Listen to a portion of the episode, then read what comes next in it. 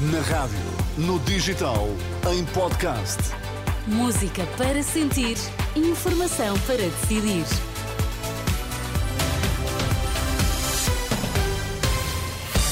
Notícias na Renascença, para já os títulos em destaque. Estado fechou o ano com excedente de mais de 4 mil milhões de euros. Milhares de polícias manifestam-se a esta hora nos aliados e contam com o apoio do Bispo do Porto.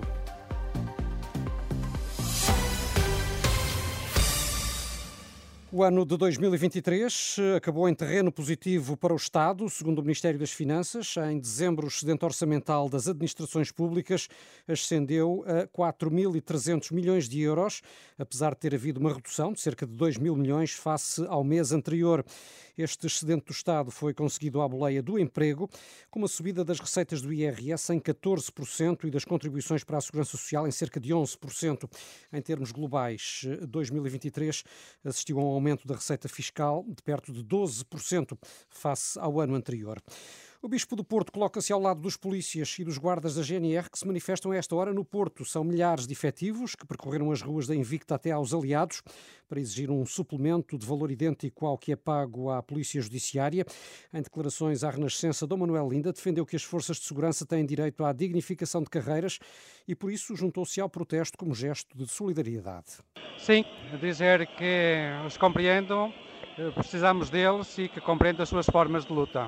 Mostrar que estou do lado deles. Está do lado deles, eh, portanto, está-me a dizer que considera justas as reivindicações que eles eh, fazem aqui? Eu não conheço todos os pormenores, nem muito menos, nem isso me compete. Agora, a dignificação das carreiras, condições de habitabilidade, condições de sobrevivência das famílias, isto é comum, é transversal a, qualquer setor, digamos, de trabalho. Aí eles, polícias, guarda, eh, Nacional Republicana, conheço-os melhor porque os servi, tentei servir ao longo de cinco anos como Bispo das Forças Armadas e Forças de Segurança e sei muito bem do heroísmo, das dificuldades, das lutas que eles fazem em prol da nossa segurança e da nossa paz. Declarações do Bispo do Porto ao repórter da Renascença Pedro Mesquita. Dom Manuel Linda ao lado dos polícias e guardas da GNR neste protesto que já chegou à Avenida dos Aliados. José Paulo Faf demitiu-se da presidência do Grupo Global Média, quatro meses depois de ter assumido funções. Em comunicado, Faf diz que estão esgotadas as condições para se manter no cargo. O agora ex-CEO do Grupo de Comunicação Social afirma ainda que os pressupostos do projeto estão comprometidos, nomeadamente o necessário entendimento entre acionistas para levar a cabo a reestruturação editorial que eh, João Paulo Faf defende que é necessária para o grupo. O chamado Movimento Civil para a Agricultura garante que a partir de amanhã vai para as estradas com tratores e outras viaturas pesadas para reivindicar melhores condições e valorização da atividade. Já esta tarde o Ministro da Administração Interna fez um apelo contra eventuais bloqueios rodoviários que ponham em causa a liberdade de circulação. Um dos porta-vozes do movimento, António Saldanha, assegura que o objetivo é bloquear fronteiras, mas só aos transportes de mercadorias. Para já, os bloqueios principais vão ser fronteiras. Portanto, para já não está programado fecharem outras estradas, só fronteiras, certo? Já está, está programado fechar caminhos, entradas de, junto às fronteiras. Estes bloqueios são por tempo indeterminado. Uh, serão só amanhã, amanhã e sexta? Olha, os, os, agricultores têm uma capacidade de sofrimento uh, grande, portanto, nós temos uma data de princípio, não temos uma data de fim. Não vamos, não vamos condicionar em absoluto sociedade civil e passageiros que não sejam transportadores de mercadorias. Portanto, qualquer carro civil, digamos assim, poderá passar, certo? Com certeza.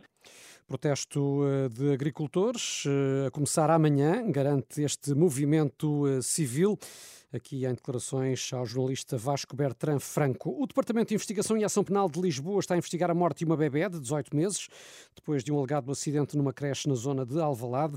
A instauração eh, de um inquérito foi confirmada à Renascença por fonte da Procuradoria-Geral da República. A criança terá ficado entalada num gradeamento da creche, que é gerida pela Associação Portuguesa de Pais e Amigos do Cidadão Deficiente Mental. A Renascença já questionou o Instituto da Segurança Social sobre as condições desta creche, mas ainda sem resposta. Adelino Caldeira ameaça processar quem o associou aos factos ocorridos na Assembleia Geral do Futebol Clube do Porto, a 13 de novembro, e que motivaram a investigação policial que hoje resultou em 12 detidos. O administrador da SAD Azul Branca garante que é falso que tenha instruído quem quer que fosse na reunião magna do clube, diz que as suspeitas são infundadas e que nunca teve quaisquer conversas com as pessoas hoje detidas. Entretanto, o Futebol Clube do Porto garante em comunicado que não é visado na investigação e promete continuar a colaborar com as autoridades. Os Dragões confirmou ainda que entre os detidos estão dois funcionários do clube. A operação da manhã desta quarta-feira foi desencadeada, segundo a PSP, no âmbito do combate a crimes como ofensas à integridade física qualificadas, ameaça agravada e atentado à liberdade de informação, entre outros. Os detidos, incluindo o líder dos Super Dragões, Fernando Madureira, devem ser presentes amanhã a um juiz. Ao sétimo dia, ainda não começaram a ser ouvidos os três detidos no processo judicial desencadeado na Madeira, na passada quarta-feira, ao que a Renascença apurou a leitura da indiciação por parte do juiz e requerimentos da defesa contribuíram para o atraso nos interrogatórios, que, na melhor das hipóteses, deverão iniciar-se amanhã. É uma situação que é criticada pelo dirigente socialista Porfírio Silva. No programa Casa Comum da Renascença, considerou que estão em causa as garantias básicas. É, é inaceitável, não interessa quem é Uh, são pessoas, neste caso, mediatizadas por uma, por uma investigação. Uh, será que isto também acontece com pessoas que não têm qualquer protagonismo mediático? Acho que é preocupante. Nós estamos no cerne dos direitos, liberdades e garantias que têm que estar, uh, que têm que ser respeitados para todos os cidadãos. É muito preocupante que pareça que estas, que estas, que estas garantias básicas são facilmente descartadas. Também Pedro Duarte, do PSD, considera que as detenções uh, excessivamente prolongadas para interrogatório são ilegais, embora elogie o combate à corrupção. O facto de haver um combate à corrupção deve nos deixar satisfeitos. E, portanto, eu acho que a democracia não está podre porque uh, há investigações. Uh, está podre quando há casos de corrupção e quando eles não são sequer investigados. Aí sim é que há grandes problemas. Não é? Vamos... Mas isso não invalida sublinhar a, a forma como uh, a justiça às vezes atua neste tipo de circunstâncias. Quer seja no show mediático que, que cria à volta destes casos, quer seja depois naquilo que temos vindo a assistir na, nesta na detenção de, de, cidadãos de uma forma absolutamente, que me parece absolutamente ilegal e contrário àquilo que é de facto um espírito básico de, de respeito pelos direitos humanos. Na frente política, a expectativa virada para a reunião de amanhã do PSD Regional da Madeira, de onde deve sair o nome do sucessor de Miguel Albuquerque, também arguído neste processo. Porfírio Silva considera que a atuação do representante da República tem sido estranha e com contornos pouco transparentes. Parece-me um pouco estranho Uh, em termos paralelos, seria uma coisa como o presidente Marcelo Rebelo de Sousa sair junto com o António Costa, quando ele se foi demitir, e vir cá fora junto com, junto com, com o, o primeiro-ministro missionário, uh, falar, uh, falarem os dois aos jornalistas. Acho que é uma situação um bocado estranha. Esta coisa de eu aceitei a demissão, mas depois logo se vê quando é que a demissão se torna efetiva e estamos aqui a conversar sobre o que é que havemos, como é que havemos de fazer, parece-me parece pouco transparente. Apesar de tudo, Porfírio Silva defende que não se pode exigir ao presidente da República República que diga desde já se vai dissolver a Assembleia da Madeira a partir de 24 de março. A solução no imediato deve, por isso, passar pela substituição de Miguel Albuquerque. Opinião partilhada por Pedro Duarte, que admite que este caso é negativo para o PSD. Não, não vale a pena termos dúvidas. É óbvio que é um incómodo, é óbvio que é uma situação extraordinariamente desagradável um, e, que, e, que, nos incomoda. Não, é? não, não há qualquer dúvida. Pedro Duarte e Porfírio Silva em debate no programa Casa Comum, com a moderação de José Pedro Frazão, para voltar a ouvir mais logo na edição da noite da Renascença.